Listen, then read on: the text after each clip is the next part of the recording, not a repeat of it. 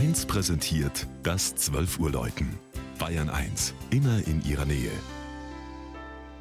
Es ist 12 Uhr. Das Mittagsläuten kommt heute aus Bad Wiessee in Oberbayern.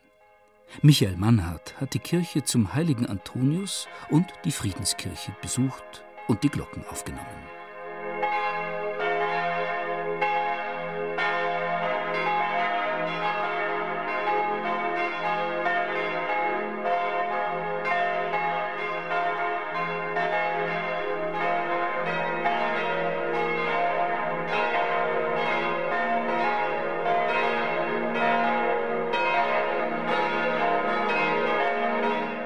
Bad Wiessee, am westlichen Ufer des Tegernsees, ist der jüngste Ort des Tales. Früher gab es hier vor allem einzelne Bauernhöfe und erst durch die Entdeckung der stärksten Jod-Schwefel-Thermalquelle Deutschlands 1909 sind viele Häuser gebaut worden. Kirchlich gehörten die Bewohner jahrhundertelang zum Benediktinerkloster Tegernsee auf der anderen Seeseite.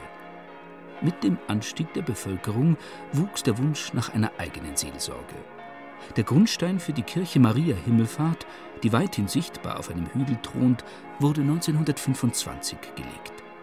Zwei weitere Gotteshäuser sollten folgen, und von diesen hören wir heute ein gemeinsames, prächtiges Glockengeläute.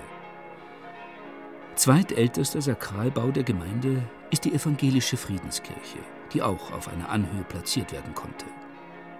Das ansprechende Gebäude mit seinem freundlichen, schindelgedeckten Zwiebelturm wurde 1937 geweiht.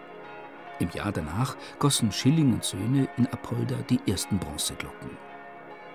Nach der kriegsbedingten Zwangsablieferung kam es 1954 und 1958 in Erding zu deren Neuguss.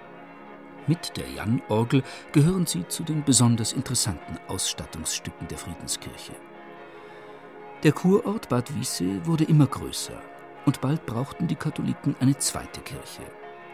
Der in schlichten Formen gehaltene Saalbau von St. Anton mit einer modernen Rosette über dem Altar wurde 1959 geweiht. Seitlich steht ein niedriger Turm mit Satteldach, in dem vier Bronzeglocken von Pernau in Passau schwingen.